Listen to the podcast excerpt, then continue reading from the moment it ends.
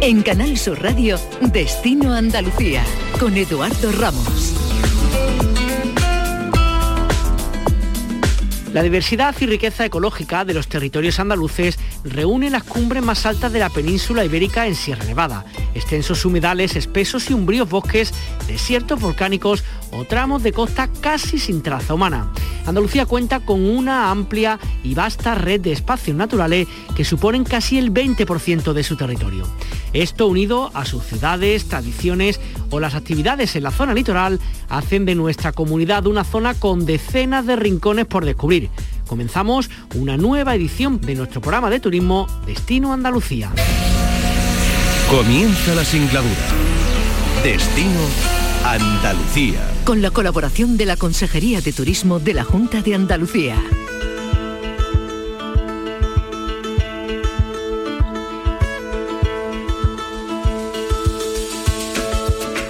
Nos vamos hasta Baños de la Encina, en Jaén, un núcleo urbano de unos 2.500 habitantes declarado conjunto histórico artístico en el año 1969. Entre los lugares de interés destacan sin duda su majestuoso castillo espectacular donde los haya, pero también otros enclaves como la Plaza Mayor o la iglesia de San Mateo. Cuenta además con patrimonio de la tradición minera como el yacimiento de Peñalosa y también son notables sus recursos naturales como el Parque Natural, Sierra de Andújar, el embalse Rumblar o el punto de observación astronómica Starlight. Hay que recordar que además Baños de la Encina ha sido considerado por la Junta de Andalucía como municipio turístico de Andalucía y además considerado como uno de los pueblos más bonitos de España en este año 2021. Sin duda razones nos faltan para visitar esta localidad y para ello hablamos con el responsable de su oficina de turismo, José María Rodríguez. ¿Qué tal, José María? Muy buenas tardes. Hola, buenas tardes, ¿qué tal? Que en un año tengáis esos dos reconocimientos, madre mía, dice algo, ¿no? De lo que hay que ver ahí en Baños de la Encina, ¿no? Mm, sí, la verdad es que dice mucho de lo que aquí tenemos. Ya sabíamos lo que teníamos, pero pero bueno, hay mucha gente que no lo conoce y esto es una forma de reconocerlo. Y más dos reconocimientos como estos en un año tan pésimo y bueno, pues que hace que, que mires de forma positiva al 2021. Cuéntanos un poquito, yo sé que son muchas las cosas que hay, mm, pero yo creo que tenemos que comenzar, si no te importa, por, el castillo, ¿no?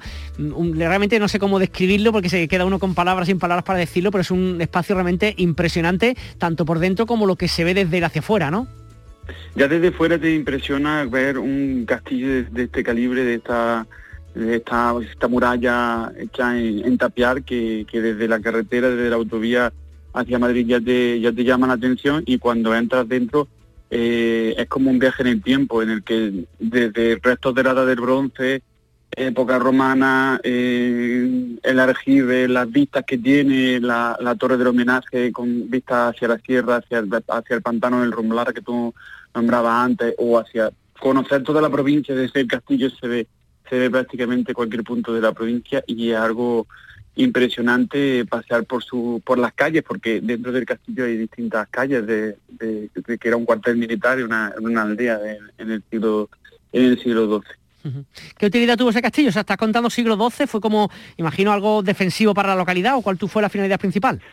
Bueno, la localidad en sí era el castillo, o sea, el pueblo era un, el castillo era lo único que teníamos, era una fortaleza, era una aldea fortificada, es un acuartelamiento militar, un, imaginaros un cuartel militar de hace mil años. Era para defender y para aprovisionar y formar a las tropas.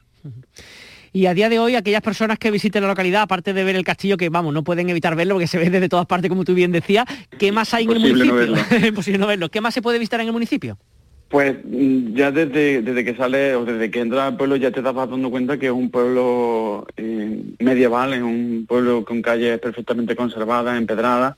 Tiene un, enfrente del castillo, ya lo ves desde, desde esa torre del homenaje, el templo de San Mateo, un templo renacentista que por dentro casi casi podríamos decir que es una pequeña catedral, eh, la iglesia que hay enfrente del castillo, en, torno, en entorno de la plaza, en la, propia fachada del ayuntamiento del siglo XVI un paseo por sus calles, pues desde la fachada del ayuntamiento que te comentaba hasta el Palacio de Priores, la Casa de los Molinos de la Cerda, distintas casas eh, o palacios, pequeños palacetes de familias pudientes del siglo XVIII que, que hoy en día, eh, gracias a ser conjunto histórico-artístico, pues está muy bien conservada y es como, un, como decía al principio, un viaje en el tiempo. Eh, junto con esta parte, digamos, siempre nos gusta mucho en este programa hablar de recursos naturales, de rutas, de parques naturales. ¿Qué hay alrededor en cuanto a la naturaleza en, esta localidad? Bueno, como bien decías, pues estamos dentro del Parque Natural Sierra de Andújar. Eh, a menos de 10 minutos está nuestro envase del Rumblar. y te adentras en, sierra, vas viendo desde el Gamo al Lince, al, al Ciervo en época de Rey, en cualquier época, pues nosotros, desde la oficina de turismo salen rutas en 4x4 para para conocer Sierra Morena y, bueno, mm, aparte de eso se pueden practicar distintos deportes eh, acuáticos en el propio embalse del Romblar, que como bien sabéis pues está permitido el baño allí, se hacen también rutas en kayak para conocer el yacimiento de Peñalosa, que como decía es de la edad del bronce, un yacimiento que está muy bien conservado también y que pues no es tan conocido como el castillo, pero está a menos de media hora de él y, tiene mucha historia. Y después está en el mismo embalse, en el mismo embalse de Rumblar en plena naturaleza. Además estoy pensando que es una localidad que es bonita durante el día por todo lo que se ve, pero es que incluso por la noche, cuando se apagan las luces, también es un espectáculo que se ve en el cielo, ¿no?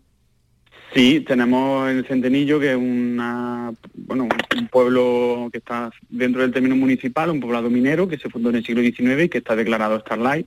Y, bueno, también en, el propio pueblo, aunque te, te, vas al mismo embalse y también hay zonas donde puedes contemplar las estrellas. José María Rodríguez, responsable de la Oficina de Turismo de Baños de la Encima, enhorabuena por estas dos menciones y muchas gracias por estar con nosotros en Canal Sur Radio. Muchísimas gracias a vosotros. Aquí estamos, con las puertas abiertas. Turismo, viajes, ocio, escapadas. Destino Andalucía.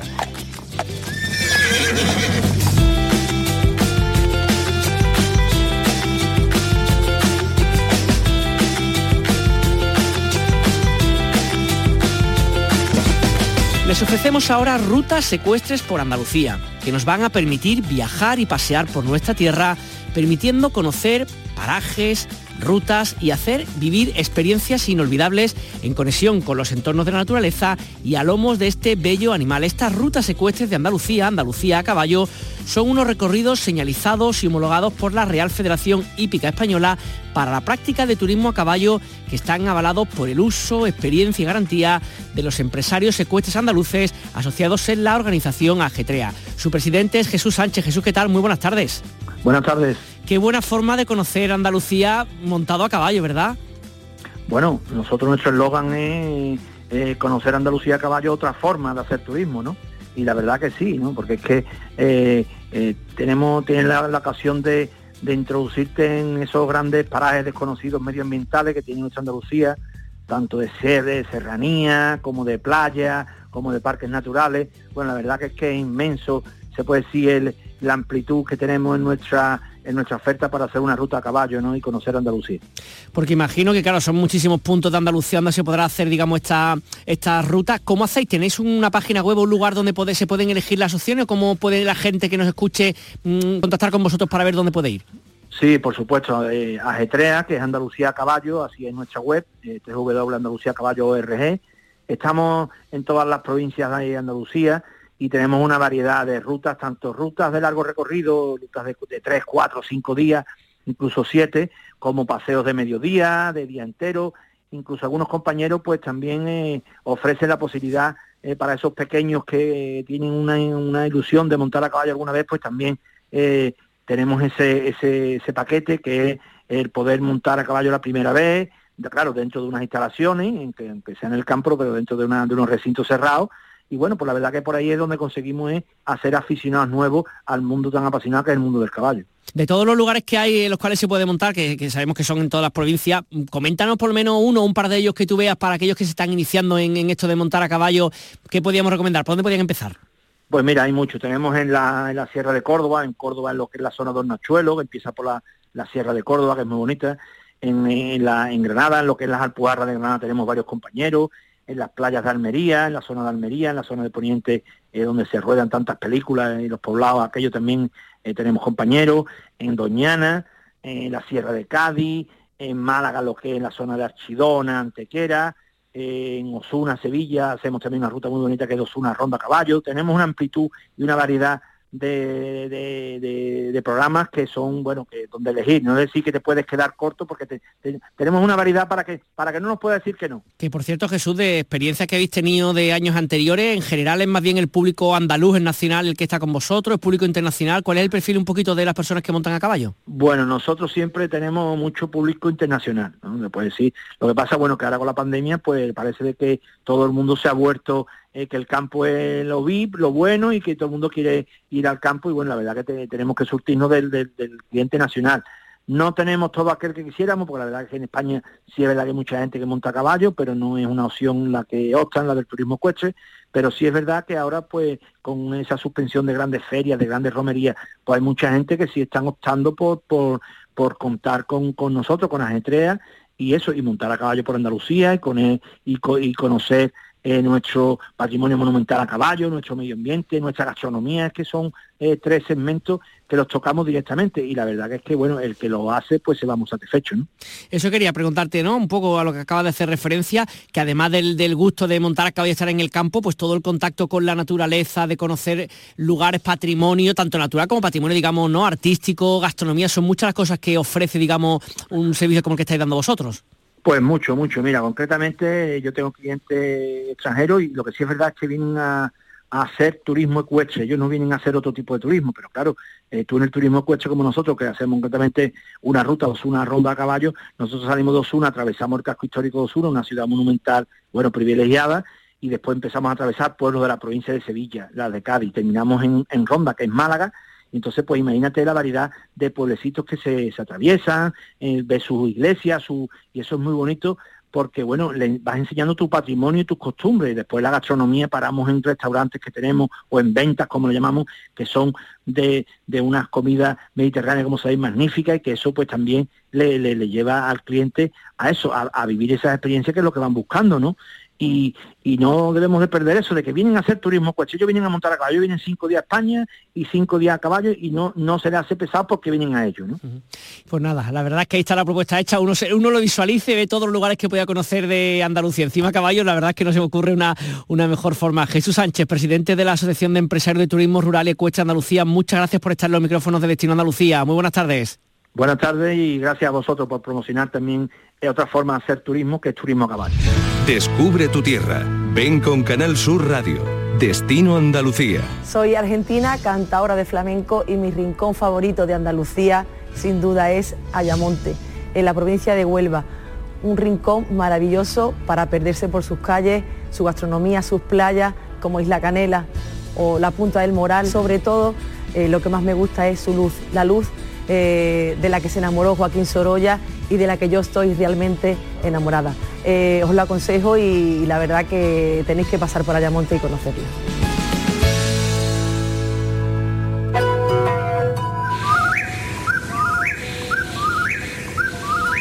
Para aquellos que sean amantes de la naturaleza, cualquier época del año es buena para acudir al estrecho de Gibraltar o a Doñana dos espacios únicos en Andalucía para la observación de aves migratorias. Más de 30 millones de estos animales pasan por este punto cada año. Es un cruce de caminos entre África, Europa, entre España y Marruecos. Migres es un programa de seguimiento a largo plazo de la migración de aves por el estrecho de Gibraltar basado en protocolos estandarizados de esfuerzo constante.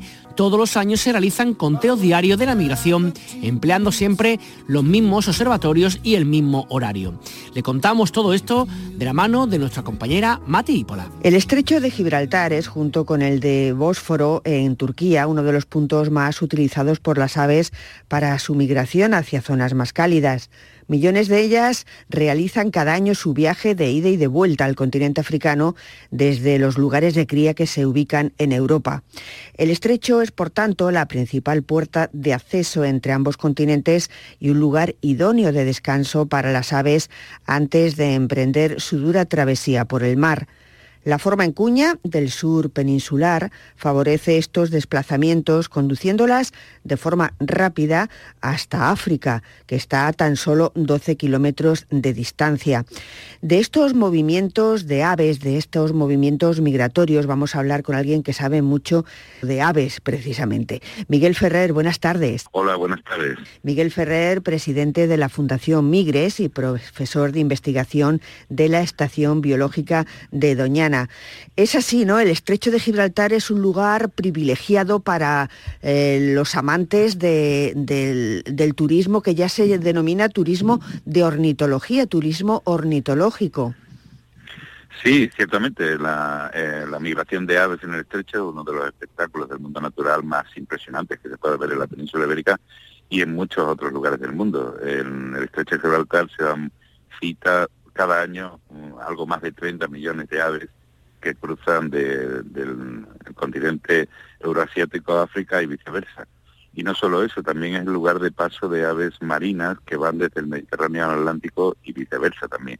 ¿Cuáles son las mejores épocas del año para poder ver más número de aves en esta zona de, Europa? Pues eh, en ambos casos se pueden observar, pero tienen características distintas. Desde luego la más popular y con razón es lo que llamamos migración postnupcial, que es la migración otoñal, aunque en realidad empieza a finales de verano. Y eso es así porque es la migración que corresponde a las aves que se han reproducido en el continente europeo y van hacia África. Eso significa que van ellos y los hijos que han tenido ese año. El número es muy elevado, el número de aves. Y además, dadas las características del estrecho, tiene una presencia de vientos muy intensos, hace que las aves se acerquen al estrecho pero tengan que acumularse los días de levante muy fuerte o de poniente muy fuerte porque no pueden cruzar. Así que de repente, el día que el viento cambia y tiene la opción, la ventana para poder cruzar, puede uno ver espectáculos impresionantes de cientos de miles de aves cruzando a la vez el estrecho de Gibraltar probablemente por con motivo sea mucho más popular la migración postnupcial. También hay un lugar privilegiado, estamos hablando de nada más y nada menos que Doñana.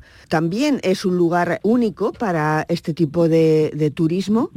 Eh, Doñana tiene una mayor tradición por motivos históricos, un lugar bien conocido, es un humedal, el último humedal grande del sur de Europa y por lo tanto un paso obligado para la migración, pero también es un lugar de invernada de aves acuáticas realmente impresionante es conocido hace muchos años. El estrecho, a pesar de que el fenómeno de la migración, por supuesto, es de una enorme antigüedad, eh, sin embargo, su aprovechamiento turístico ha sido descubierto más recientemente.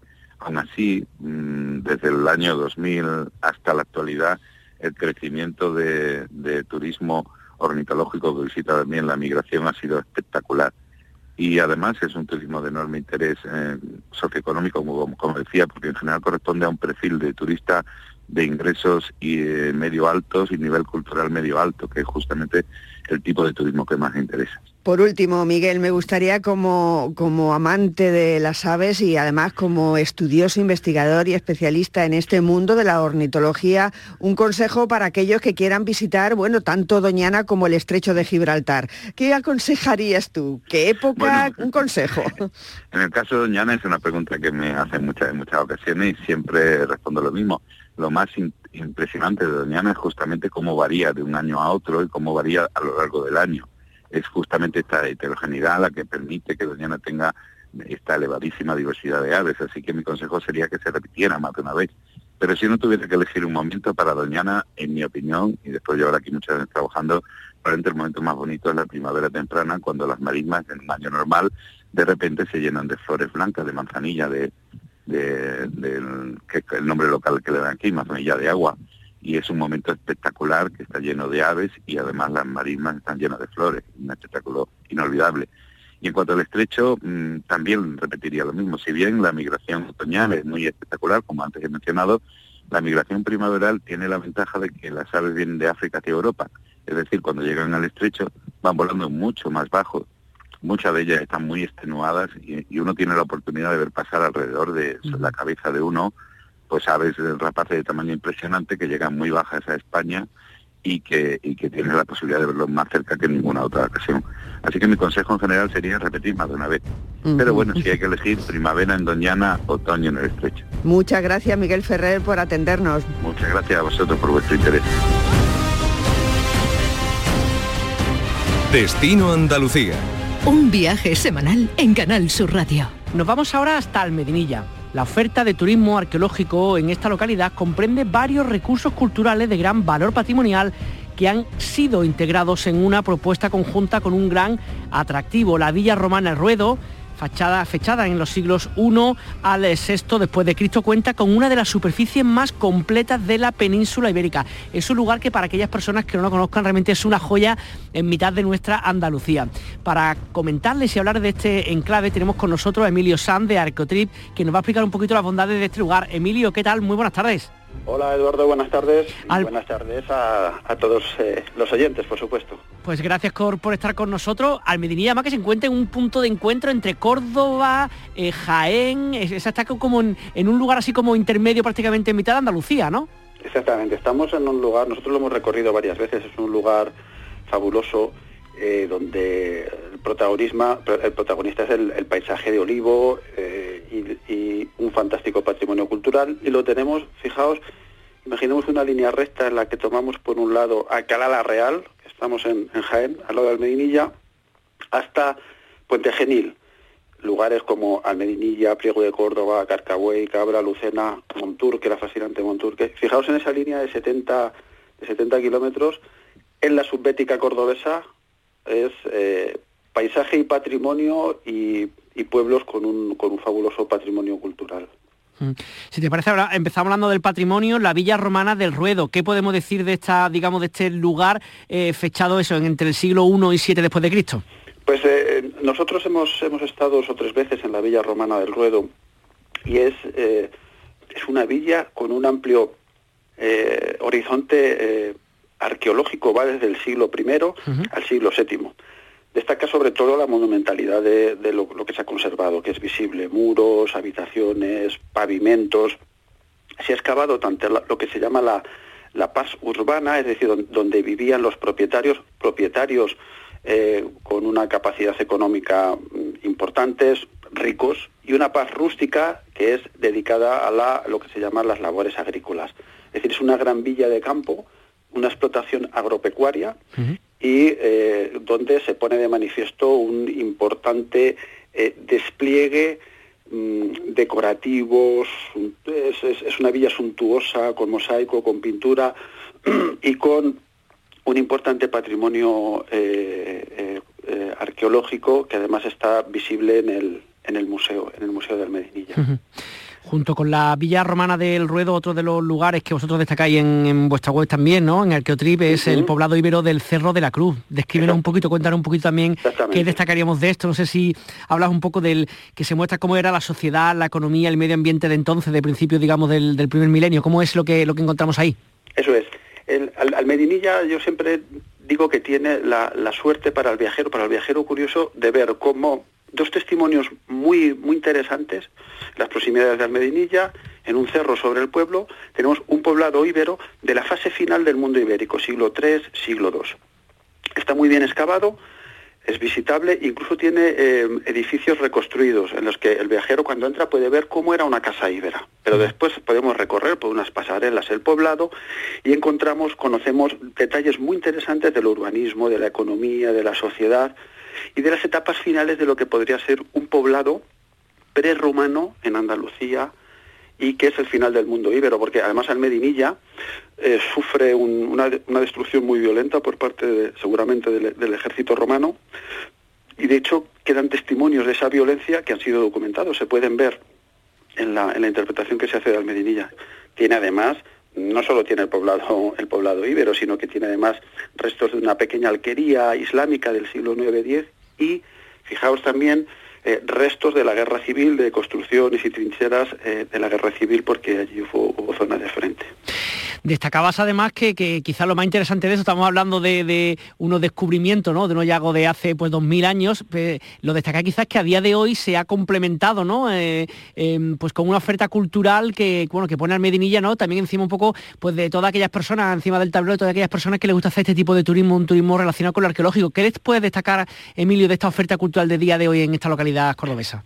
Pues fijaos, Almedinilla, destaca, es, es un referente a nivel nacional por un eh, por, un, por, un, evento que hace todos los años, ¿vale? Que son las jornadas ibero-romanas Festum. Digamos que eso es como la joya de la corona, se suelen hacer en agosto y es un despliegue eh, mm, de, de, elementos vinculados a la cultura ibero-romana, tematizados de muy alta calidad. Es decir, no estamos hablando de un, un festival, mm, eh, digamos, de, de, que se juntan y hacen un día un mercado eh, con gente disfrazada. No, estamos hablando de unas jornadas donde se dan conferencias, donde se hacen eventos, donde se hacen reconstrucciones, donde hay eh, un despliegue de, muy, de mucha calidad y, como digo, es un referente. Pero es que además al Medinilla eh, es una constante esa oferta cultural para todos los niveles, ¿eh? desde, desde, chiquillos y la oferta educativa para, para colegios hasta adultos, eh, es eh, una constante durante, durante todo el año. Ellos tienen un, un, producto que se llama Los Placeres de la Mesa Romana, uh -huh. que fue es premio al mejor producto turístico innovador en la provincia de Córdoba y se hacen eventos en los que se hacen visitas a estos elementos culturales que hemos visto, a este patrimonio arqueológico, pero después hacen, por ejemplo, unas jornadas de, de comida tematizada donde se, eh, bueno, se degustan productos basados en las, en las recetas de apicio, eh, es, es, un libro de, receta, de, recetas de época romana, con productos, tematizado, y donde, bueno, pues eh, el, el, viajero tiene una, una experiencia, digamos, contextualizada en, en, ese contexto arqueológico que hemos estado viendo. Interesante también, ¿no? Sí, sí, sí, muy interesante. Muy pues nada, para todos aquellos que nos escuchen, Emilio San, responsable de Arqueotrip, muchas gracias por estar con nosotros. Un saludo, buenas tardes. Un abrazo a todos. Saludos. Hola amigos de Destino Andalucía, soy Hueco y nada, mi destino favorito de Andalucía es San Roque, porque es el pueblo donde nació mi madre, allí cerquita de la línea, y bueno, pues le tengo muchísimo cariño a ese pueblecito. Y desde aquí un saludo para mi mamá, que se llama Mari Carmen. Eres la reina del Carmen, y es que no hay pista que se te resista, my darling. Yeah. Esperemos que hayan podido disfrutar con este paseo semanal que desde la radio pública andaluza dedicamos al turismo en Andalucía. Que pase buen día, sigan escuchando Canal Sur Radio. Destino Andalucía con la colaboración de la Consejería de Turismo de la Junta de Andalucía.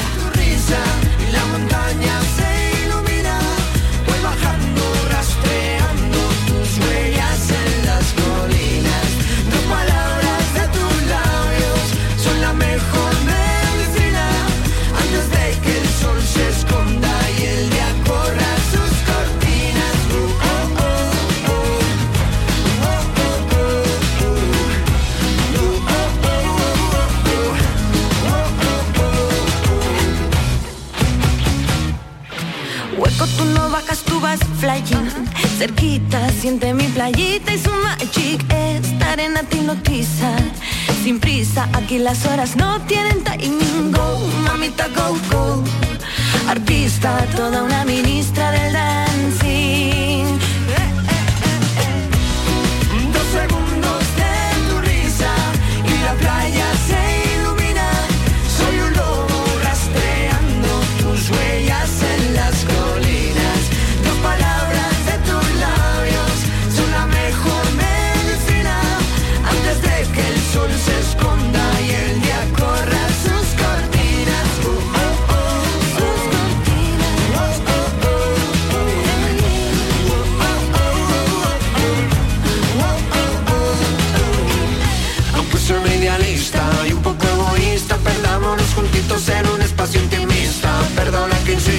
quieres ser mi chica, yo no te quiero de pana, ni tampoco desista. Yo te llevaré, mi niño, soy especialista A las playas más lindas a donde alcance tu vista Guerrita artista, reina del Insta, llegó la revolución con tu carita de revista.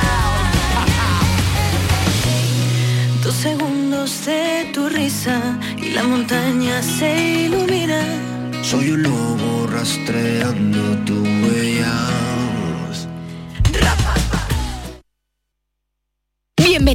Bienvenidos a Sacaba. Mil metros de electrodomésticos con primeras marcas. Grupos Whirlpool, Bosch y Electrolux. Gran oferta hasta fin de existencias en Sacaba. Lavadora secadora por 299 euros. Sí, sí, lavadora secadora por solo 299 euros. Y solo hasta fin de existencias. Solo tú y Sacaba. Tu tienda de electrodomésticos en el Polígono Store en calle nivel 23. Sacaba. ¿A tu Mercedes le toca pasar la ITV? Evita cualquier sorpresa. Acércate a Concesur Dos Hermanas y le realizamos un chequeo pre-ITV totalmente gratis. Y si necesita reparación, en Concesur Dos Hermanas te lo ponemos más fácil. Infórmate en grupoconcesur.es o en el teléfono 955-634-400 marcando la opción de cita previa. Te esperamos en Concesur Dos Hermanas. Vente a Dimarsa, ponte en mis manos y dile chao, dile chao, dile chao, chao, chao, empieza ya.